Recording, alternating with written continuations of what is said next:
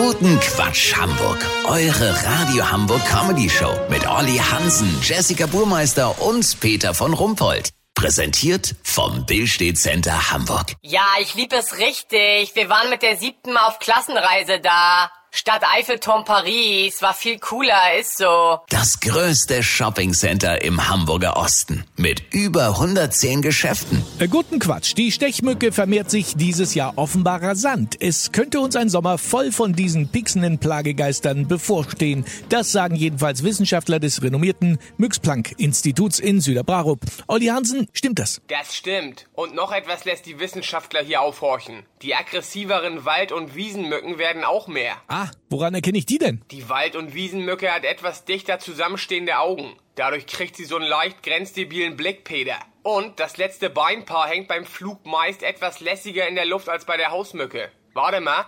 Bitte? Sie summt auch anders? Okay. Peter, hast gehört, ne? Die Waldmücke summt auch anders. Ja, die summt auch anders. Wie denn? Können Sie mal beschreiben, wie? Aha. Okay. Mehr so Zzz statt. Ohne dieses ganz hohe. Okay. Hast gehört, Peter? Ja, also der Unterschied ist noch nicht so ganz klar geworden. Äh, St statt äh, äh, S oder wie? Nee, die Waldmücke hat ein leicht fliehendes Kinn. Dadurch schiebt sich ihre Unterlippe nach hinten. Deswegen wird aus einem eher so ein offenes. Bitte? Habe ich richtig gut gemacht?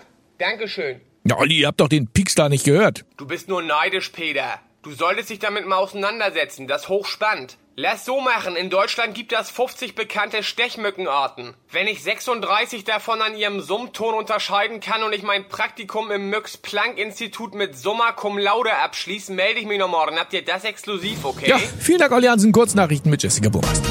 Stockholm-Marathon. Spitzentrio nimmt falsche Route.